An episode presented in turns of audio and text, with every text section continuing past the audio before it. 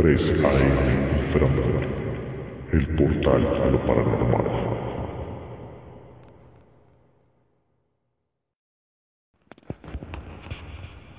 La noche de misterio está con 3 AM Inframundo. El portal a lo paranormal.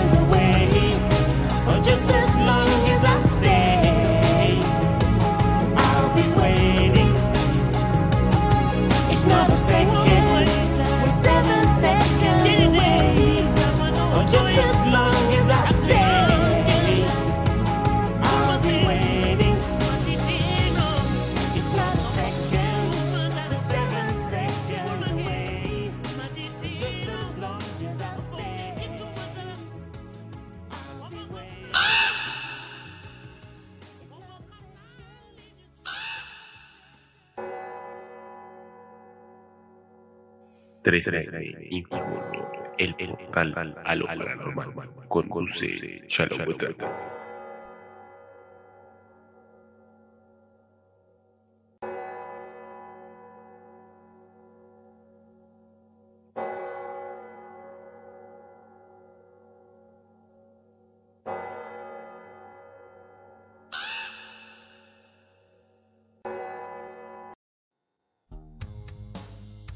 Bueno, mis amigos, empezamos otra noche llena de misterio.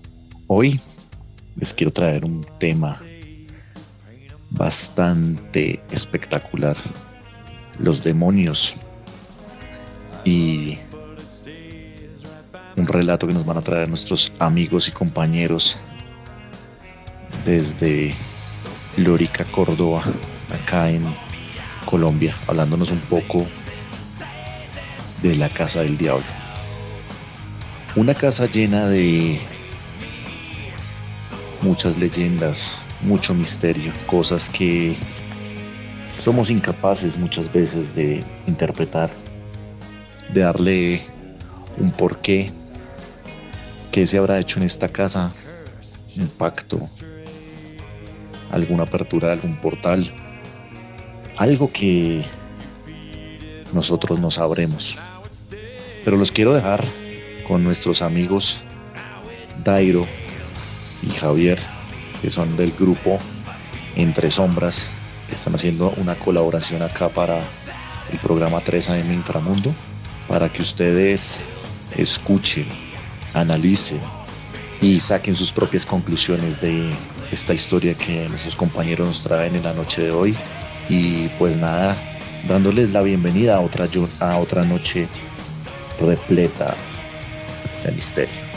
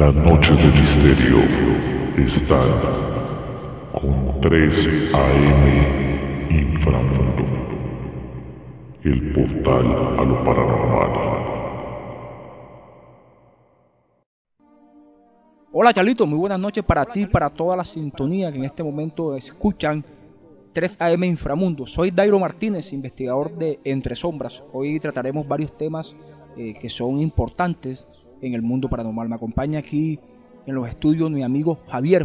Buenas noches, Javier. Buenas noches, compañero Dairo Martínez. Sí, eh, mi nombre es José Javier Ramos Corena y soy investigador paranormal del grupo Entre Sombras con la alianza 3AM Inframundo. Estamos aquí, vamos a tratar unos temas muy importantes, Dairo Martínez.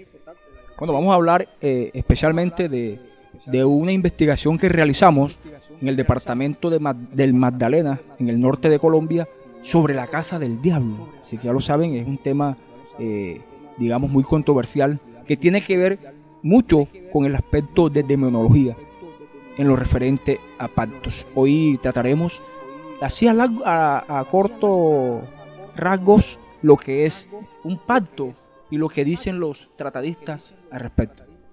Claro que sí, Dairo Martínez. eh, los temas que vamos a tratar es sobre pactos con el demonio o con el diablo, ya que el- eh, nos vamos a centrar en, en ese tema de la casa del diablo, porque tiene que ver mucho con lo que tiene que ver con los pactos.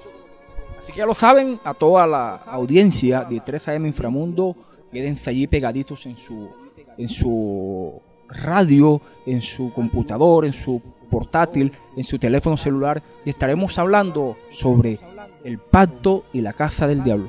Bueno, mis amigos, los dejo con Dairo y Javier para que nos cuenten un poco de esta gran investigación que tuvieron en Lórica, Córdoba, y que sean ellos los que cuenten su experiencia como tal.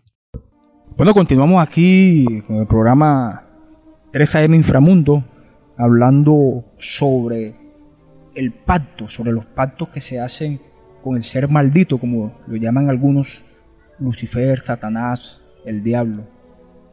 Incluso hablan del, del pacto faustino. El pacto para algunos lo definen como ese acuerdo de voluntad que hace un ser humano con ese ser oscuro, con ese ángel caído, para obtener algún beneficio o algún favor que presuntamente, y esto lo vamos a discutir aquí en el, programa de hoy, presuntamente eh, a cambio de favores, de beneficios económicos, a, a cambio de obtener algún tipo de ganancia. Pero vamos descubriendo que a través de los estudios que se ha hecho sobre este tema, eso no es tan así. El pacto, por lo general, o siempre, no lo hace el mismo, el mismo Satanás. Satanás envía a sus sicarios para que venga a hablar con ese ser humano que lo invoca a través de algunos ritos o de algunos procedimientos o formas que se hacen. ¿Qué opinas al respecto, Javier? Bueno, compañero, eh, podemos decir también que el pacto con el diablo, o Faustino, como usted lo dijo, es un referente, un referente cultural que se ha extendido sobre todas las civilizaciones. Podemos decir que no solamente cuando se habla de pacto con el diablo, se habla que se tiene que hacer directamente con él. También el pacto con el diablo se puede hacer con otro demonio y sigue siendo el mismo pacto con el diablo. La pregunta es, Dairo Martínez, ¿a cambio de qué? ¿A cambio de qué se hace un pacto con el diablo? Bueno, eh, se dice que para obtener riquezas, para eh, obtener poder, eh, hasta para el amor, utilizan el pacto con el diablo. ¿Qué opina al respecto de eso? Algunos tratadistas como eh, Jo- José Antonio Fortea, igualmente el padre de Gabriel Amor, han diferido acerca del tema del amor y de la vida. Ellos afirman de que a través de, la, de las distintas exorcismos que hicieron y que esos demonios que han poseído a las personas, estos se han comunicado.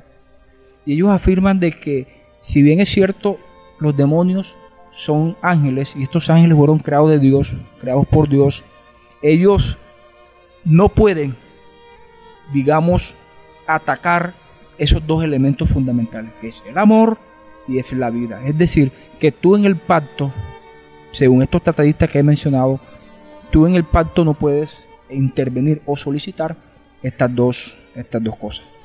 Y, aprovechando ahora que mencioné el tema de los, de los demonios y que eran ángeles caídos, y que eran ángeles caídos, mucho se ha hablado acerca de la, de la jerarquía del- de los demonios. Incluso la gente se ha acostumbrado a llamarlos. Es decir, cualquier persona que escribe un libro de demonología le pone el nombre que quiera a esos demonios. Incluso la misma Biblia trae el nombre de algunos. Sin embargo, haciendo un estudio más profundo, soy de la tesis de que el demonio no tiene nombre, sino tiene actuaciones. Por ejemplo, yo llamaría a un demonio el demonio de la soberbia. Incluso la Biblia habla de los siete, de las siete tentaciones, como son la soberbia, la ira, la avaricia, la lujuria, la gula, la envidia y la pereza. Se dice que cuando la Biblia se, eh, se hizo la traducción al griego, le bautizaron a, estos, a estas circunstancias o a estos actos pecaminosos el nombre de algunos demonios. Por ejemplo, le han colocado Lucifer, Satanás, Asmodeo, Belcebú, que Belcebú es llamado el demonio de la gula y el demonio de las moscas. También eh, está el Leviatán, que es el demonio de la envidia. Incluso el Leviatán, dentro de la teoría filosófica del absolutismo, con Thomas Hobbes, utilizó la figura del Leviatán. Decía de que el Estado era el que manejaba todo. Figura bíblica, que la encontramos leyendo el texto como tal. Entonces, así como los ángeles tienen su jerarquía, se dice que los demonios también la tienen. Sin embargo, se dice que fundamentalmente, o el más poderoso de ellos, es Satán Lucifer.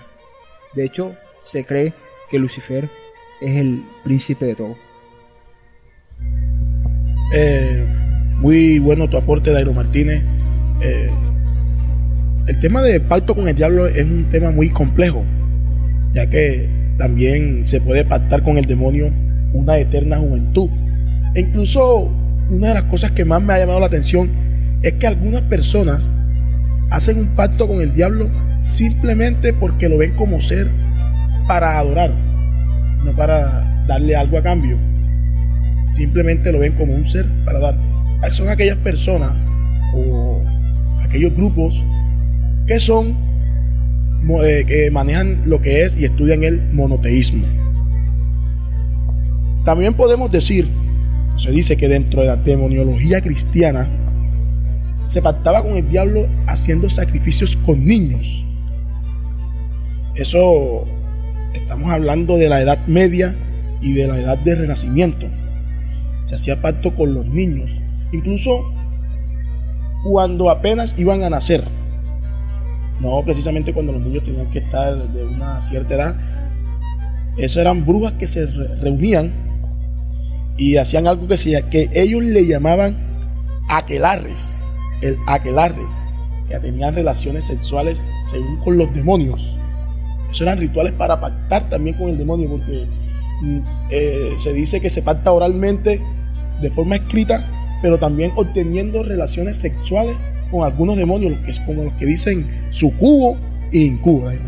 Precisamente a veces, compañero, eh, se ha generado un debate sobre el tema sexual de los demonios, porque algunos afirman que al igual que los ángeles, estos no tienen sexo, sino como estamos en una sociedad machista.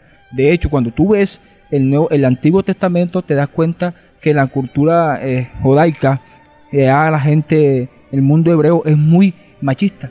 Entonces denominaban a esos males, a esas, a esas circunstancias, a esos pecados como demonios hombre. Entonces diría, si los demonios son ángeles caídos y se ha dicho en angeología de que los, los ángeles no tienen sexo, entonces ¿cómo podían pactar a través del sexo? Bueno, eso eran, eh, podríamos decir que eran rituales satánicos y que entre, entre ellos mismos, eh, entre las personas que hacían el ritual tenían sexo, solo que ellos decían de que el demonio estaba en uno de ellos y que por medio de ellos podía tener relación con el otro. Eh, la, gente, eh, para los oyentes, ustedes se estarán preguntando, ¿cómo pactar con el diablo? ¿Cómo es eso de pactar con el diablo? Bueno, hay dos formas de, de pactar con el diablo. Una es escrita y la otra es oral. Dairo Martínez, ¿qué piensas de eso? He tenido conocimiento acerca de algunos textos eh, que tienen que ver con este tema de demonología y de pactos, más específicamente, por ejemplo, eh, en el libro rojo. En el libro rojo dicen de que hay una forma, un formalismo, así como uno encuentra en la normatividad civil cómo hacer un contrato de arrendamiento, cómo hacer un contrato de compraventa, así también hay un contrato de pactos con el maldito. Sin embargo, Javier, por ejemplo, tengo el conocimiento de una de las formas eh, que utiliza la gente para hacer este, este pacto. Por ejemplo, eh, encerrarse en una habitación oscura con una vela, hacer algún tipo de sellos, de sellos que traen todos estos libros de maleficio y de demonología y de, y de oscurantismo. Se hace un holograma. Además de esto, se hacen unas palabras, se dicen unas palabras, una oración de fe, así como los católicos hacen una, una oración de fe a nuestro, al Dios, a Jesús. Así se hace una oración de fe a Lucifer y al demonio. Se cierra los ojos y el demonio no manda, él no acerca, él, él no es el que viene a hacer el pacto. Porque el demonio nos mira a nosotros con desprecio.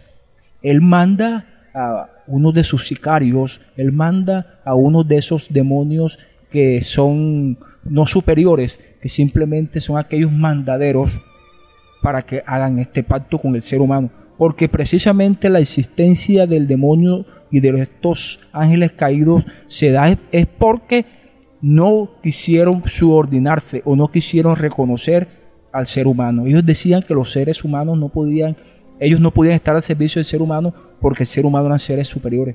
Entonces esto los conllevó a que se rebeldizaran con Dios y se volvieran eh, demonios. Entonces, estos seres, estos, estos seres vienen y se le presentan a la persona. Dicen eh, que en ese rito se escuchan unas voces como unos cantos de ballena que la gente inicialmente no, no entiende, pero luego que avanza este ritual ya se va entendiendo eh, lo que se está pactando o lo que ese mensajero de Satanás, de Lucifer, está diciendo. Estos demonios son demonios incómodos. Estos demonios no les gusta que el que va a pactar los mire. Javier, se dice que hay que mirar hacia abajo y nunca mirar a los ojos porque miran al hombre con desprecio y como un ser inferior va a mirar a los ojos. Dicen de que a veces el diablo engaña. Mire, el diablo cumple lo que pacta, porque el interés de él en ese pacto no es lo que tú vas a hacer en la tierra, sino lo que vas a hacer en la eternidad. El paso por la tierra es corto y él, te, le sirve que tu alma esté condenada por toda la eternidad. Entonces, el diablo te va a dar incluso hasta larga vida, porque él quiere que tú disfrutes eso y tu deuda con él sea mayor. Entonces, muchachos, aquí miramos unos aspectos. Nadie impacta directamente con Lucifer. Él manda a sus demonios, manda a sus sicarios para que hagan el pacto. Incluso, ¿cómo lo sellan? En este ritual que estoy planteando, ¿cómo lo sella? Coloca ese demonio la uña en la parte del corazón y en la cabeza. Y allí se cree entendido o se cree con validez, con eficacia el pacto. La gente se duerme por 24 horas y amanece y se levanta y comienza a ver con, con cómo esto fructifica lo que él ha deseado. Es más, hay unas características, le diré más adelante, que tienen los demonios y que podemos entender por qué estos realizan esto. Bueno, compañero, eh, para argumentar un poco sobre cómo se realizan esos pactos, en los pactos escritos, eh, para sellar el pacto se necesita la sangre de, de- la persona que pacta, no solamente la sangre de él, puede ser tinta roja o también sangre de animal. Y respecto a, a- lo que se dice de- del toque de- del diablo, sea en, en el pecho o sea en la frente, eso se llama la marca del diablo. Eso es una forma también de pactar. Se le llama la marca del el diablo. Sí, y, lo, son elementos que para muchos estudiosos de la demonología son de trascendencia. Incluso se dice de que muchas veces en el, en- al momento de formalizar el, el pacto, simplemente con que tú lo aprietes en esa hoja de papel y muestres desde el fondo de tu corazón el deseo por pactar con el diablo, basta. Es decir, que hay varias formas de formalizar el tema del pacto con el diablo. Bueno, eh, compañero Dairo Martínez y todos los, oyentes, los ciberoyentes, como nosotros los llamamos virtualmente, eh, el pacto con el diablo, eh, el cristianismo, se dice que el cristianismo seguía y atacaba aquellos rituales donde pactaban con el diablo. Cuando las brujas se reunían, también se puede decir que las reuniones de las brujas eh, se hacían para pactar con el diablo, un ritual donde se reunían de una forma, donde formaban un círculo, pero eso se realizaba de una forma que no era muy numerosa, eran pocas personas porque eso era atacado eh, por el cristianismo en la Edad Media, en la Edad Medieval, eso está en- dentro de la demoniología, eh, demoniología cristiana. Para de pronto ampliar a todos los oyentes de 3AM Inframundo eh, de cómo algunos tratadistas hablan de la jerarquía eh, de estos espíritus, de estos malditos, es la siguiente. Hablan de unos espíritus superiores supremos, el cual encabeza, como lo dije anteriormente, Lucifer, llamado el emperador o ley del infierno, o rey del infierno. El siguiente al mando es Belcebú, que es llamado el príncipe, y por último está Astaroth, el gran duque. Estos son los espíritus superiores supremos, dirigentes de las tinieblas, el príncipe, el rey y el gran duque. Pero para que estos eh, puedan manifestar su poder, utilizan a otros espíritus superiores que están subordinados a ellos. Ya son siete. Es decir, citando un ejemplo en la carrera militar, los que acabo de mencionar son los generales y ahora vienen los coroneles. Entre eso está Lucifago, está Santa Nacha, está Agalariet, está Fleruti, está Zarcatanas, está Neuros, que es el mariscal de campo el inspector general. Imagínense cómo en demonología han llamado a este demonio como el inspector general. Además de esto está Mazbaques, que es llamada la concubina. Oígase bien, la concubina y la duquesa infernal. Es decir, que es la amante de los espíritus que aquí he mencionado. Pero no basta con eso. Estos siete demonios que acabo de leer, que son como los coroneles dentro del el mundo de las tinieblas, existen otros demonios que andan por ahí deambulando y que yo los denominaría los sicarios del infierno. Yo los llamaría los mandaderos de Satán. Y estos son, voy a mencionar algunos como Bel, Marbaz, Prutla, Arimón, Barbatos, Buey, Gustatán, Valefor, Hyperus, Naverius, Glacias, Labolas. Son algunos de estos demonios con que eh, Lucifer, con que Satanás envía o los que utiliza para pactar con el ser humano que quiera convenir algunas cosas o algunos intereses personales. Bueno, eh, con, et- con esto que acabamos de decir, eh, dentro de lo que se denomina pacto con el diablo, eh, vamos a iniciar, vamos a, iniciar, Jairo Martínez, lo, que se llama o lo que le dicen la casa del diablo. Así que, ciberoyentes, eh, estén muy pendientes a esto, lo que se llama la casa del diablo. Vamos a darle más explicación a, lo que es la casa del diablo, Jairo Martínez. Sí, pero antes de entrar a hablar de la Casa del Diablo, queremos reportar sintonía en todo el continente americano. En este momento nos saludan eh, desde la ciudad de Maracaibo, en Venezuela. Nos saludan desde el municipio de Lorica, Córdoba, en Colombia. Igualmente nos reportan sintonía desde Argentina, desde el Gran Buenos Aires. Igualmente nos saluda nuestra amiga Suat Tapia, investigadora eh, de eventos paranormales del grupo Entre Sombras. También nos está saludando la familia Martínez Guillot, que está allí pegadita en el computador escuchando y haciendo algunas consultas por acá por el interno acerca del tema de demonología. Entonces ya lo saben, estaremos pendientes. Ahora en este, en este otro segmento estaremos hablando de un caso real que incluso ha servido de inspiración a canciones para ilustrar un poco lo que es este tipo de pactos.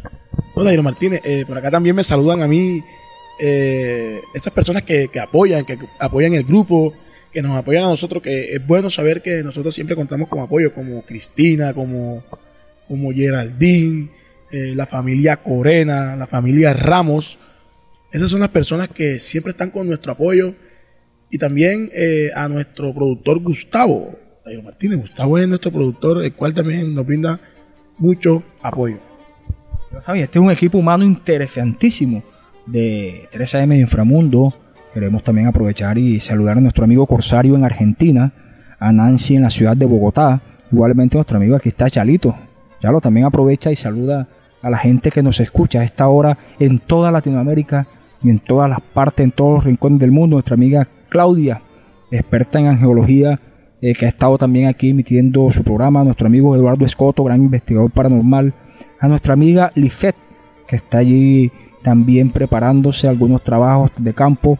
Y nuestra amiga Nini Martínez, también en la ciudad de Bogotá, que está en sintonía en Inframundo. Y cómo no saludar al gran maestro de maestros, nuestro gran ilustre, nuestra luz, nuestro faro, el maestro William Chávez, quien también hace parte de este gran proyecto. Así que ya lo saben, después de este pequeño break musical, nos vamos con la Casa del Diablo. Claro que sí, mi amigo. Saludamos a todo el grupo de 3AM Inframundo. A Juliana también que está ahí en sintonía.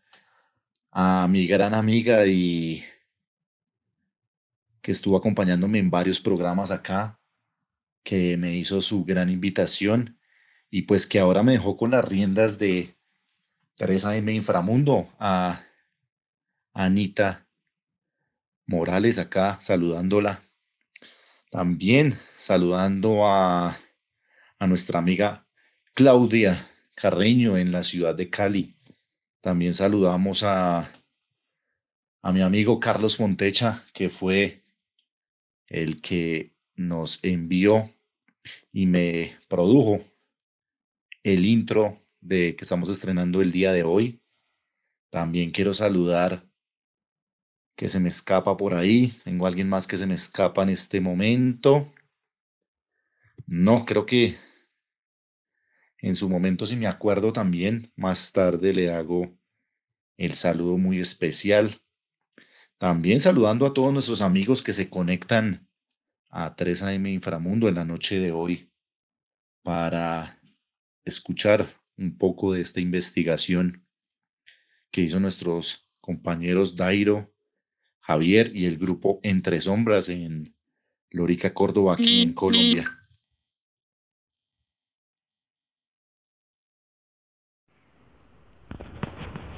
Ya regresamos con 3 AM Inframundo, el portal a lo paranormal.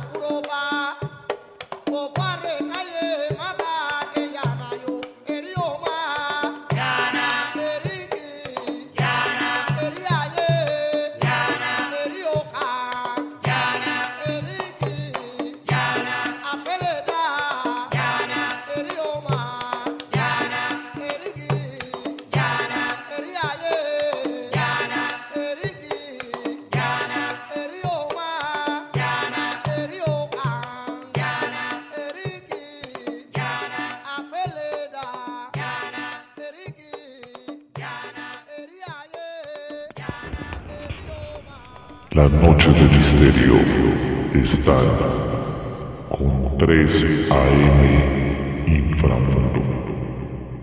El portal a lo paranormal. Bueno, seguimos aquí en 3AM Inframundo, hablando de pactos y de la Casa del Diablo en el norte de Colombia. Nos han llegado algunos mensajes, algunas preguntas que nos hacen nuestros oyentes. Eh, nos ha llegado un mensaje proveniente de la provincia de Mendoza, en la hermana República de Argentina, preguntando sobrenombres de algunos personajes famosos que se dicen han hecho este tipo de pactos a cambio de fama, de prestigio y de que su nombre llegue a todos los rincones del planeta. En cambio, eh, en Colombia, por ejemplo, se escuchan de algunos cantantes que los estaré mencionando eh, más adelante. Pero, compañero Tigre, compañero de lucha, acerca de este interrogante eh, ¿conoce usted o ha escuchado dentro de sus investigaciones qué artistas de talla internacional se presume han hecho este tipo de pactos?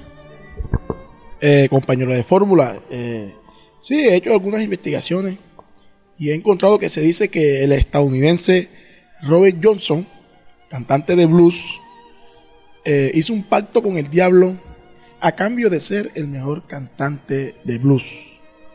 Eh, a cambio de ser el mejor, el más grande, que no tenga rival, nada, nada. Él solamente quiere ser el mejor, por eso se dice que hizo ese pacto con el diablo. Otro artista famoso como lo es Giuseppe Tartín. Giuseppe Tartín es un violinista y compositor, el cual compuso El Trino del Diablo. Ese italan- ital- italiano de Venecia. Eh, se dice de que él cuenta de que él tuvo un sueño eh, donde habló con el demonio y él fue quien lo ayudó a componer la canción. Por lo tanto, eh, él hizo un pacto con el demonio para que esto fuera todo un éxito, compadre Dairo Martínez. ¿Usted qué piensa al respecto o tiene de artistas locales? Bueno, antes de hablar de, artistas locales o vigentes, más bien vigentes, no podemos olvidar a Paganini, que fue llamado el violinista del diablo porque su melodía era única. Y se decía de que también él había pactado con el diablo para ser famoso y para tener esa agilidad de interpretar el violín de forma única y de forma espectacular. En nuestro país Colombia eh, se dice, por ejemplo, de que Shakira ha hecho este tipo de pactos.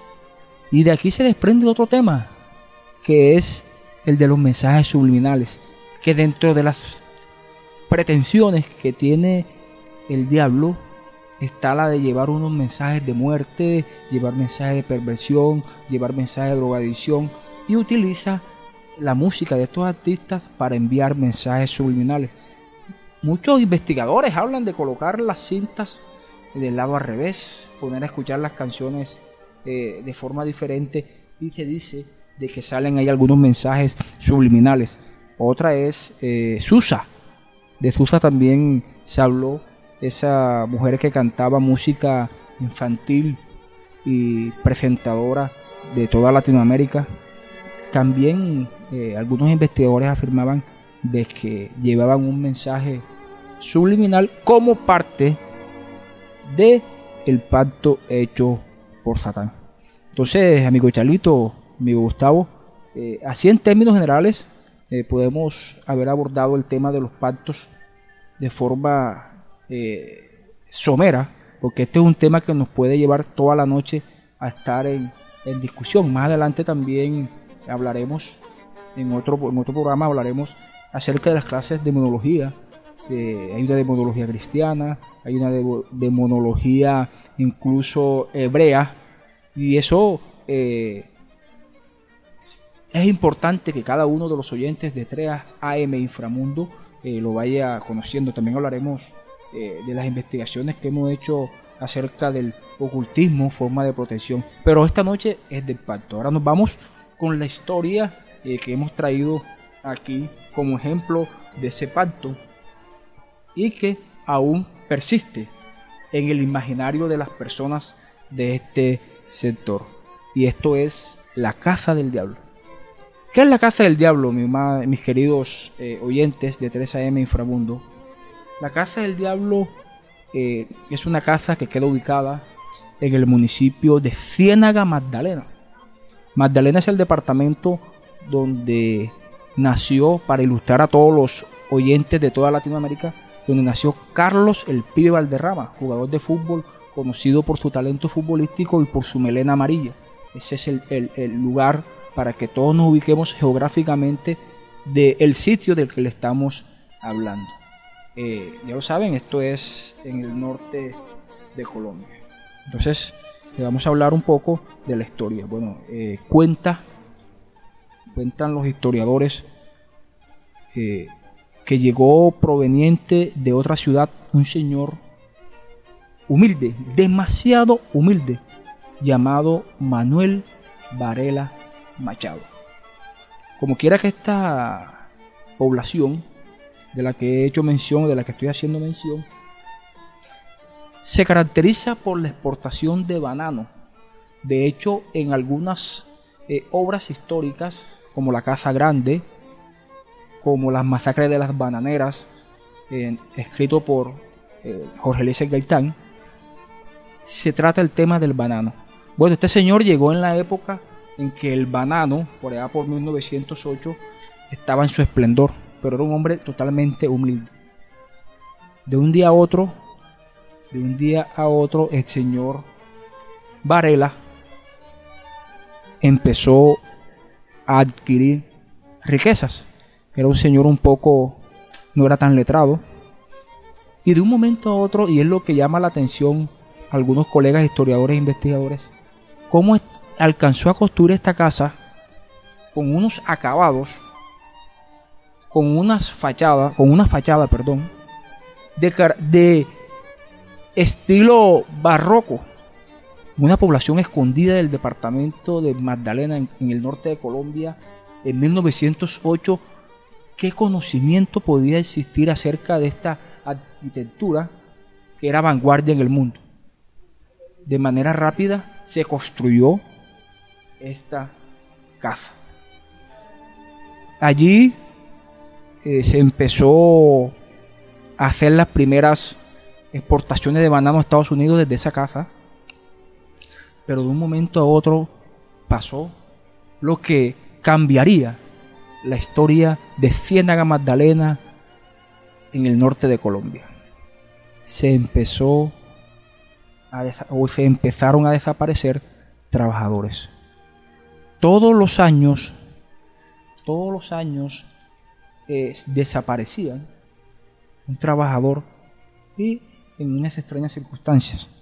Por ejemplo, eh, eran, eran encontrados sin eh, sus vísceras, es decir, sin las partes internas de todo ser humano, es decir, sin la lengua, sin el corazón, sin los riñones. El primer, homici- el primer eh, cadáver encontrado, pues, no generó ninguna sospecha, pero lo extraño fue que constantemente, todos los años, desaparecía un trabajador. Y la fortuna, oígase bien, la fortuna de este señor fue aumentando de una manera desmedida. Y esa casa fue creciendo, fue creciendo de una forma que era muy difícil pasar desapercibida en esta humilde población del departamento de Magdalena. Es una casa grande que eh, une a dos calles. Eh, es una casa, eh, como les dije, de un estilo barroco, de una invidiable arquitectura. Ubicado en la calle 15, carrera 13, para los que quieran algún día venir a visitar la Casa del Diablo acá en Colombia, en el norte de, de este hermoso país, y vean la Casa del Diablo. Eh, para hacer un pequeño complemento sobre la Casa del Diablo y sobre el señor Manuel Valera, com- compañero Dairo Martínez. Eh, tanto era la, riqueza de- del señor Varela que comenzó a ayudar a las personas de la ciudad, eh, construyendo edificaciones, incluso un colegio.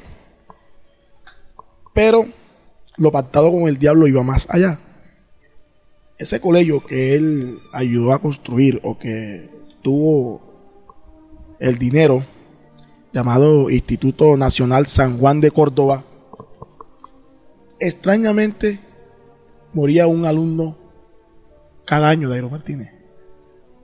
Cada año moría un alumno. Explíqueme eso.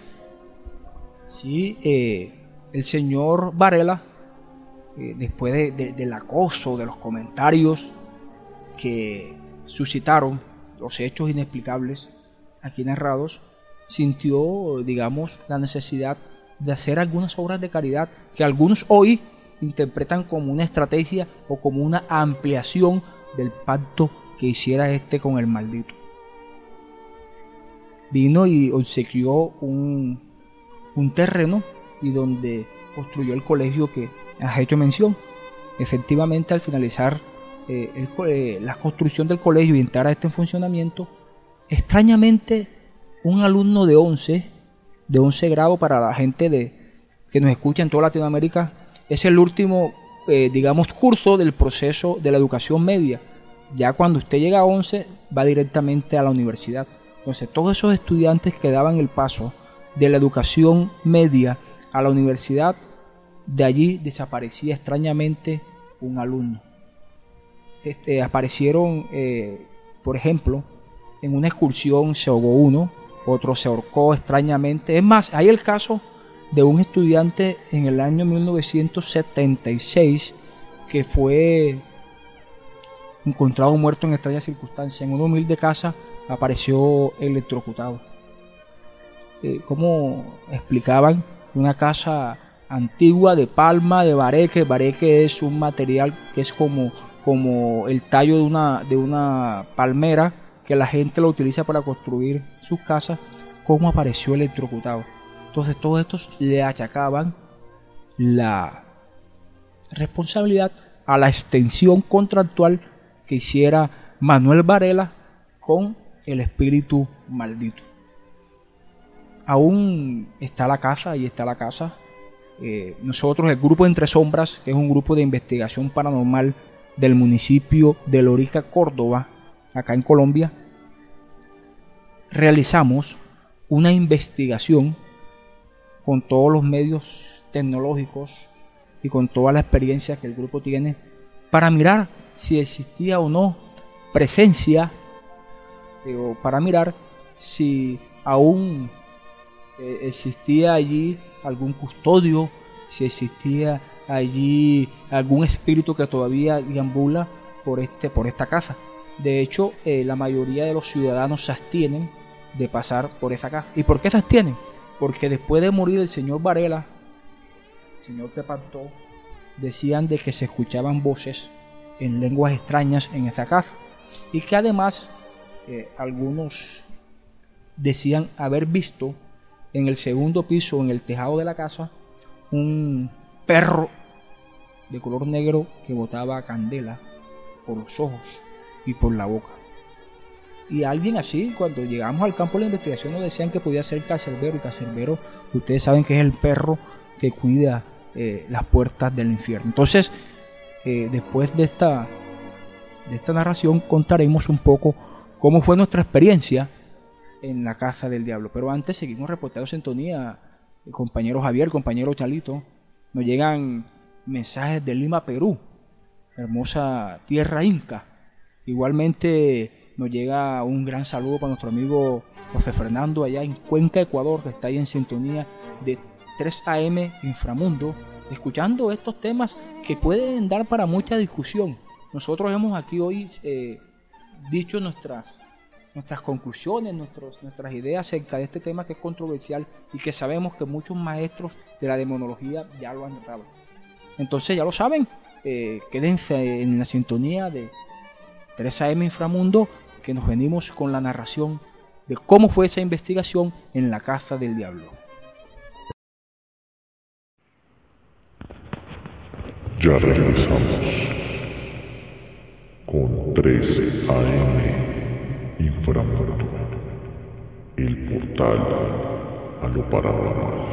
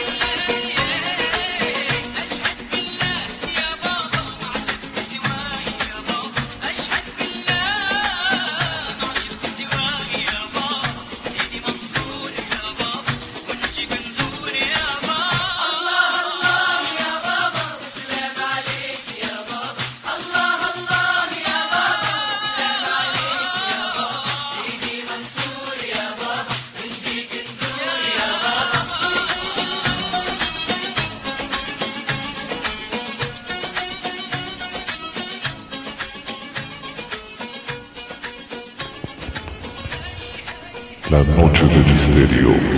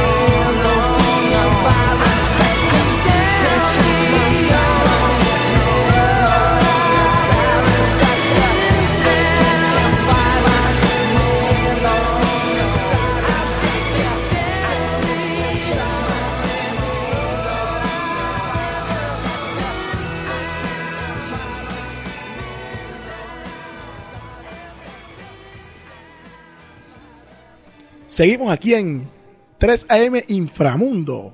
Eh, estamos hablando de la casa del diablo, esa casa que aún existe, que están las ruinas de esa casa y que las personas se abstienen de pasar por su frente. Solamente cuando nosotros fuimos a hacer esa investigación en el grupo Entre Sombras, fue a hacer esa investigación, nos dimos cuenta, no llegamos enseguida, simplemente hicimos un, dimos como especie de un paseo por fuera, por la cuadra, y efectivamente la, la gente se abstiene de pasar por, por esa casa del diablo.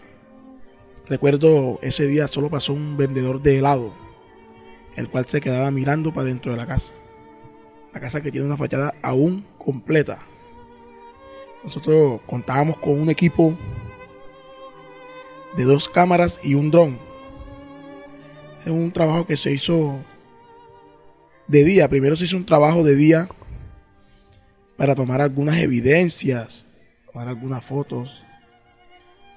Eh, nos tomamos un descanso e iniciamos en la noche. Lo más curioso que al acercarnos a la casa del diablo, el dron no quería funcionar. El dron se elevaba porque parte de la estructura eh, del techo estaba descubierta. Entonces nosotros teníamos la intención de tomar una fotografía por medio del dron desde ese punto, porque todavía nos encontrábamos afuera. Y extrañamente el dron arrancaba o se elevaba, por decirlo así, y se devolvía, quedaba descargado, eh, quedaba sin energía y siempre pasaba en el lugar donde lo queríamos ubicar. Quizás nosotros como investigadores paranormales deducimos de que esa casa guarda su secreto. Esa casa no dejaba que nuestros elementos electrónicos funcionaran de la manera correcta. La cual creemos nosotros que guarda mucha energía y que aún se encuentra el demonio en esa casa, compañero Dairo. Bueno, llegar a la investigación, como lo decía Javier, eh, nuestro grupo echa mano o utiliza los distintos medios tecnológicos para grabar, para escuchar, para ver si hay psicofonías eh, en lugares extraños como este. Les cuento, mis queridos oyentes, que después de la experiencia que viví en, Armero, ha sido mi segunda o la segunda experiencia más tenebrosa que he sentido en, toda mi vida. Cuando llegamos al, al sitio de la, de la investigación, como lo dijo el maestro en ocultismo Javier, nuestro dron no funcionaba. Sin embargo, pensé que de pronto era algún problema de carga, algún problema de conexión satelital y decidimos probar ese dron en otro sitio. Y no lo van a creer, queridos eh, oyentes de 3AM Inframundo, que el dron funcionaba de la per- perfecta manera. Insistimos dos, tres, cuatro, cinco veces y nada. La energía negativa que existe en la casa del diablo no nos permitió hacer la toma aérea a la investigación que realizaron. Cuando decidimos entrar, eh, nuestra compañera SWAT, nuestro productor Gustavo, el maestro Javier y yo, cuando entramos al lugar, eh, percibimos todas las manifestaciones que los seres del bajo astral puedan hacer. Primero, el olor era un olor, un olor muy feo, azufrado. Eso generó pánico en el equipo de investigación. Sin embargo, eh, seguimos, continuamos. Tú sabes que el ustedes saben que los investigadores paranormales nos motiva el misterio, nos motiva eso que está ahí oculto y seguimos eh, entrando. Comenzamos a instalar algunas cámaras, de las cuales de las cuatro cámaras que instalamos solamente una pudo grabar porque las demás extrañamente después de nosotros revisar la carga de estas estaban al 100% y en menos de dos o tres minutos eh, fueron descargadas. Ustedes saben que en el mundo paranormal estos seres astrales, estos seres bajo astral se alimentan de energía y presumimos que esto fue lo que sucedió, que esos seres se alimentaron de energía y que querían jugar con nosotros.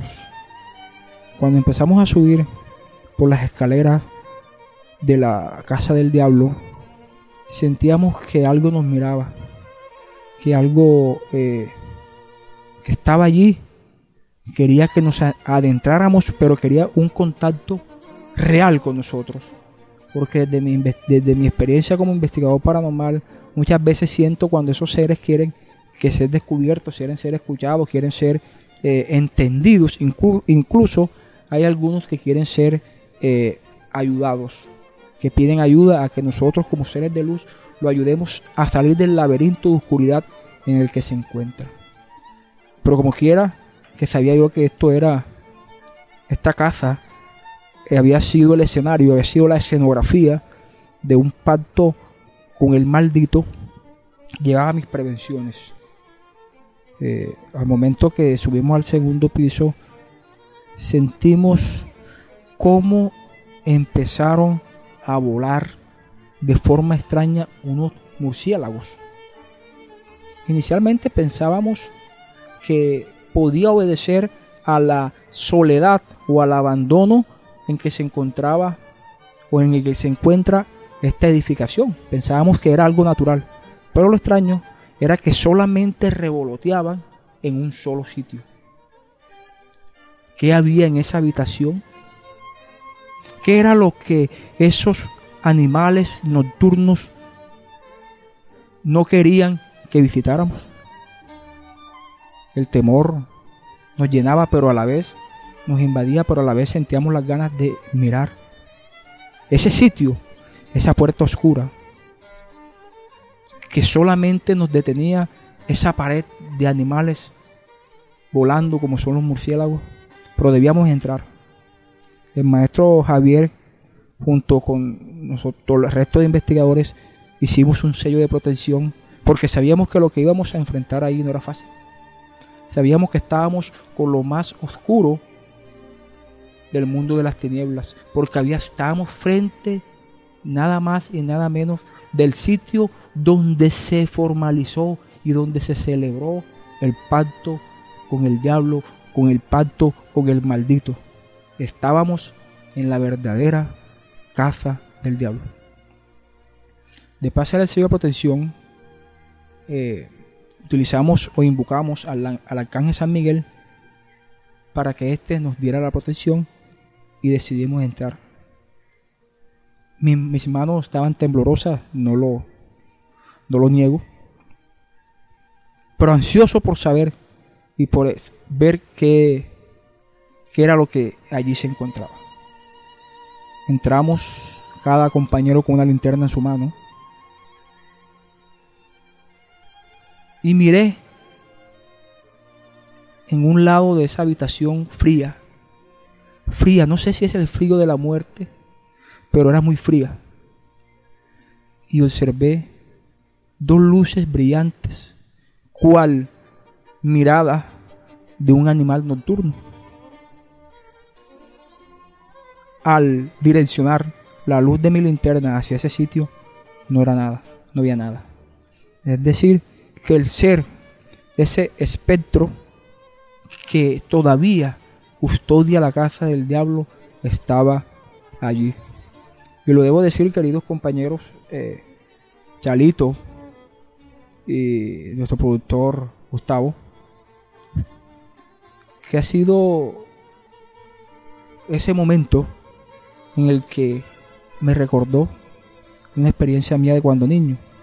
Yo siempre pensé o siempre me llenaba de incógnita que había debajo de mi cama. Todas las noches yo sentía de que algo habitaba bajo mi cama. Una noche, no recuerdo de qué mes, pero sí recuerdo que era una noche fría, una noche eh, con mucha brisa. Y desperté, eran las 2 y 55 de la madrugada. Y desperté con esa horrible sensación de lo que ese ser que todas las noches me acompañaba estaba allí. Solamente mi cuarto lo alumbraba la luz de los relámpagos de esa noche. Ese día decidí que eso debía finalizar ese temor y debía enfrentar qué había debajo de mi cama. Me acordé de una Biblia que solamente utilicé cuando recibí mi primera comunión, pero la distancia entre donde estaba la Biblia y mi cama me pareció una distancia entre el, canal de Panamá y la Patagonia.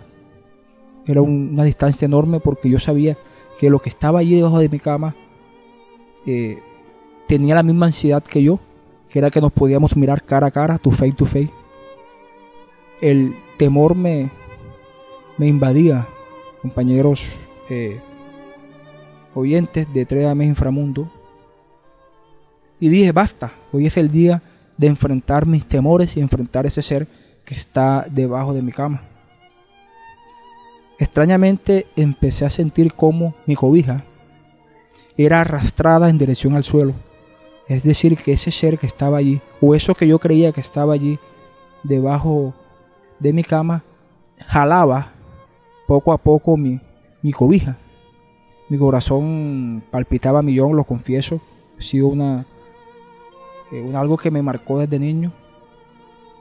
Y no me di más, decidí doblar mi cuerpo y mirar debajo de mi cama, lentamente. Y ese mismo olor que sentí en la casa del diablo lo sentí allí debajo de mi cama. Ese olor azufrado.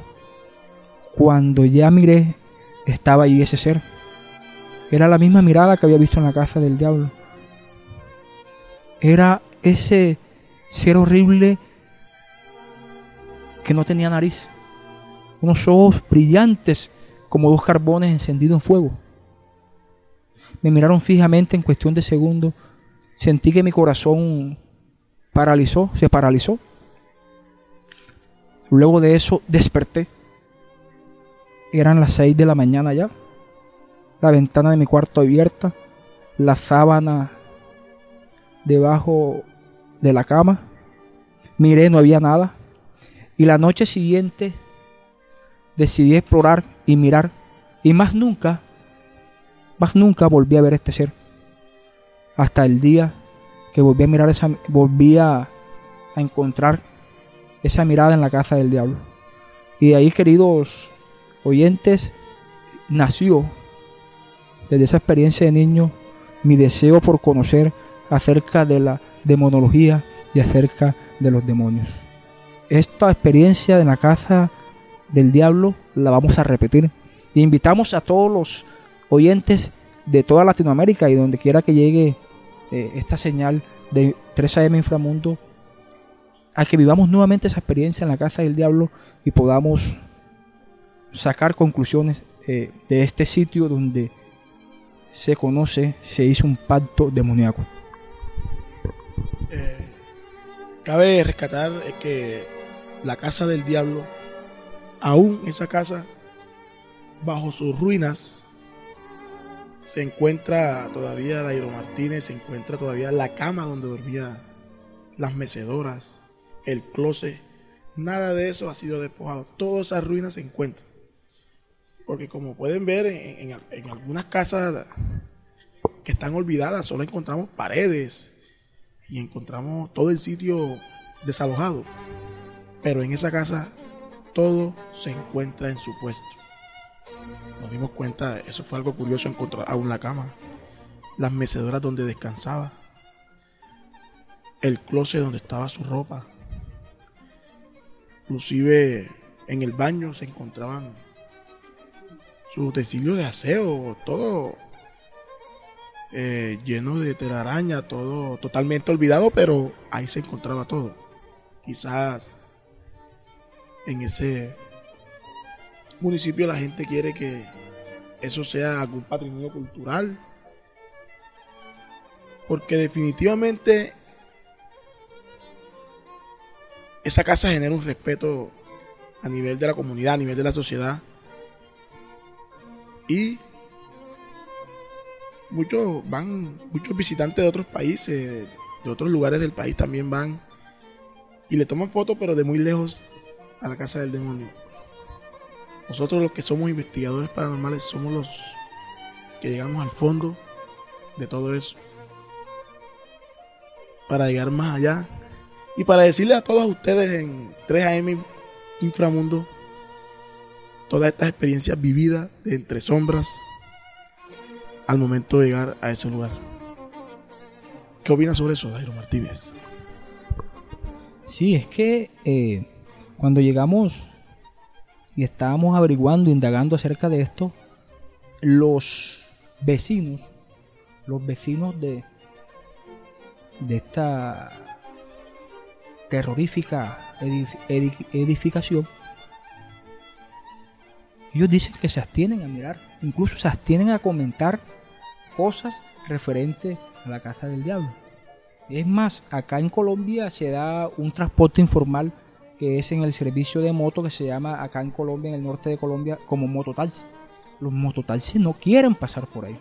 Los mototaxis no quieren hablar de este tema porque saben que si bien es cierto en, los- en las últimas décadas las desapariciones han parado, ellos temen a que se reactive ese pacto que el viejo Varela, como le decían en el pueblo, realizó con el, con el maldito. Yo percibí, no respeto, percibí temor de la comunidad de Ciénaga Magdalena por esta edificación. Los medios internacionales incluso han hecho investigaciones, eh, la prensa local, el Heraldo de Barranquilla, el Universal de Cartagena, el Espectador de Bogotá, han hecho crónicas acerca de la casa del diablo. Es que compañeros ciberoyentes, eh, la casa está intacta. Solamente se ve, pues lógicamente, el paso del tiempo, pero lo extraño es eso. En otras casas abandonadas entran los vaqueros a, a- a ver qué hay, a robarse las cosas. Y extrañamente allí en la casa del diablo todo permanece en su puesto. La cama, como dijo el maestro Javier, la cama, los utensilios de, del baño, eh, las tazas, eh, el grifo, el retrete, permanecen allí en, en su sitio como lo dejó el maestro, eh, como lo dejó el- este señor que pactó con el diablo. Entonces, queridos ciberoyentes de 13M Inframundo, esta fue nuestra emisión del día de hoy. Amigo Chalo, gracias por la invitación. Amigo Gustavo García también. Este trabajo lo realizó el grupo Entre Sombras, grupo de investigación paranormal. Nos pueden encontrar en nuestra, en nuestra cuenta de Facebook, Entre Sombras, así aparece. Tenemos como, como logo eh, un cuervo. Entonces ahí nos pueden encontrar Entre Sombras, también en nuestro canal de YouTube, Entre Sombras. Ahí aparecen dos, tres publicaciones porque eh, son iniciales. Estamos esperando finiquitar eh, otras investigaciones y publicarlas. Pero esas son nuestras, nuestras redes sociales. Allí nos pueden encontrar. Entonces, amigo Chalo, amigos de la sintonía, a nuestra amiga eh, Rofiri, desde, eh, nos escribe desde Santiago de Chile. Y nos dice que, que desde hoy no se perderán más las transmisiones de 3AM Inframundo. Para ella, amiga, muchas gracias. Y reciba un cariñoso abrazo desde acá, desde los estudios de 3AM Inframundo. Igualmente saludamos a nuestra amiga Ladis, que está en Colón, Panamá, también está ahí pegadita a la sintonía, escuchando 3AM. Entonces, mis amigos, eh, ha sido un placer haber compartido esta experiencia que el Grupo Entre Sombras vivió en Colombia. Así que ya lo saben, nos vemos en las próximas. Chao, chao. Claro que sí, Dairo Martínez, también me despido. Eh, gracias a ese grupo de trabajo de 3AM Inframundo por esta oportunidad de que Entre Sombras participe en esta gran emisión virtual a la cual le vamos a traer muchas más historias y muchos conocimientos. Chao, chao, saludos, chalo.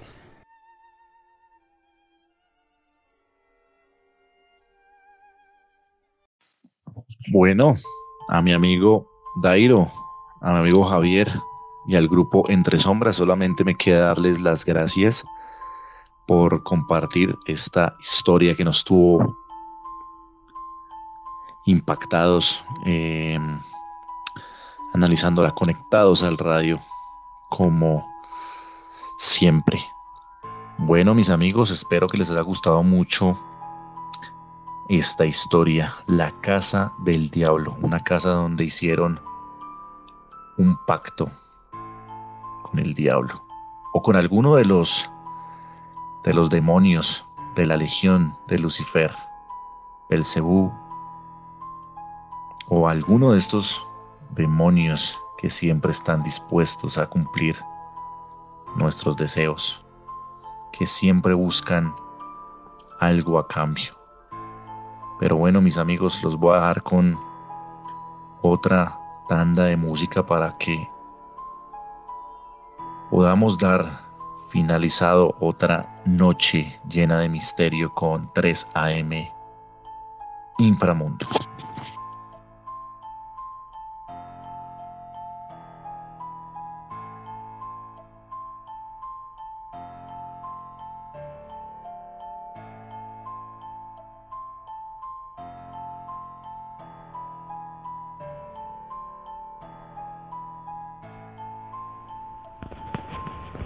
Ya regresamos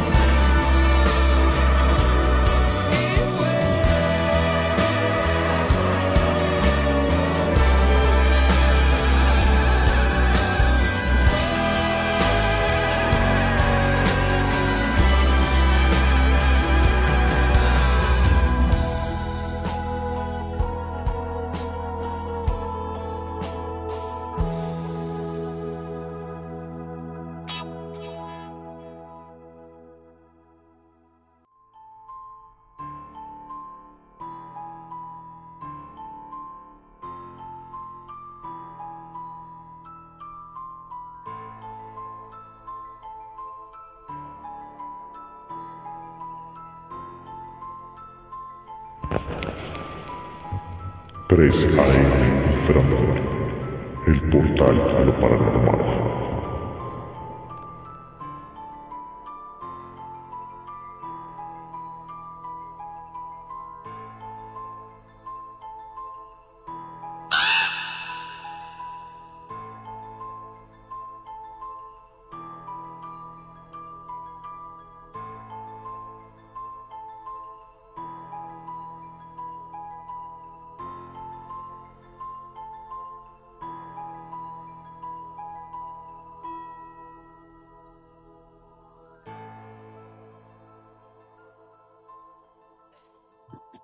Bueno, y regresamos a la noche de 3 AM Inframundo, ya entrando al final de esta noche llena de misterio.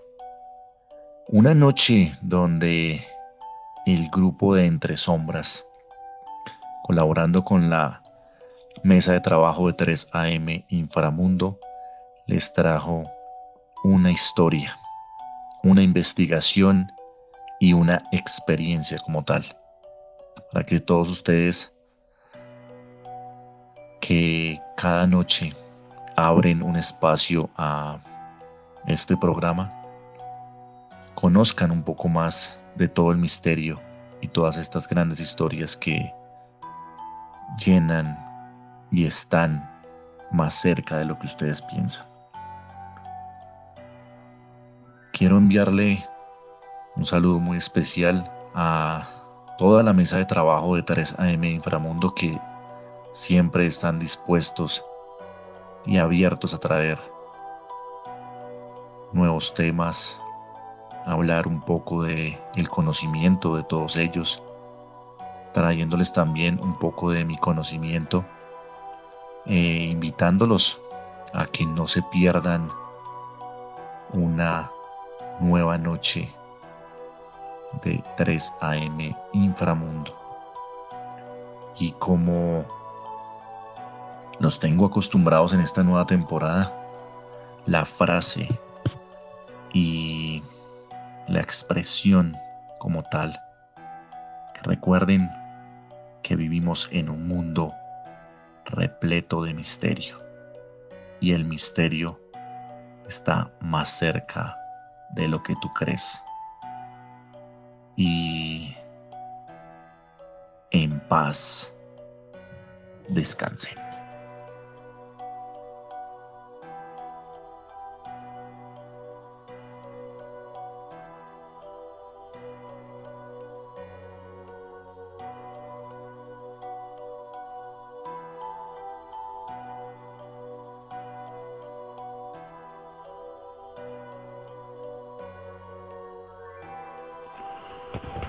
Las noches de los martes y viernes son de 3 AM Inframundo. El portal a lo paranormal.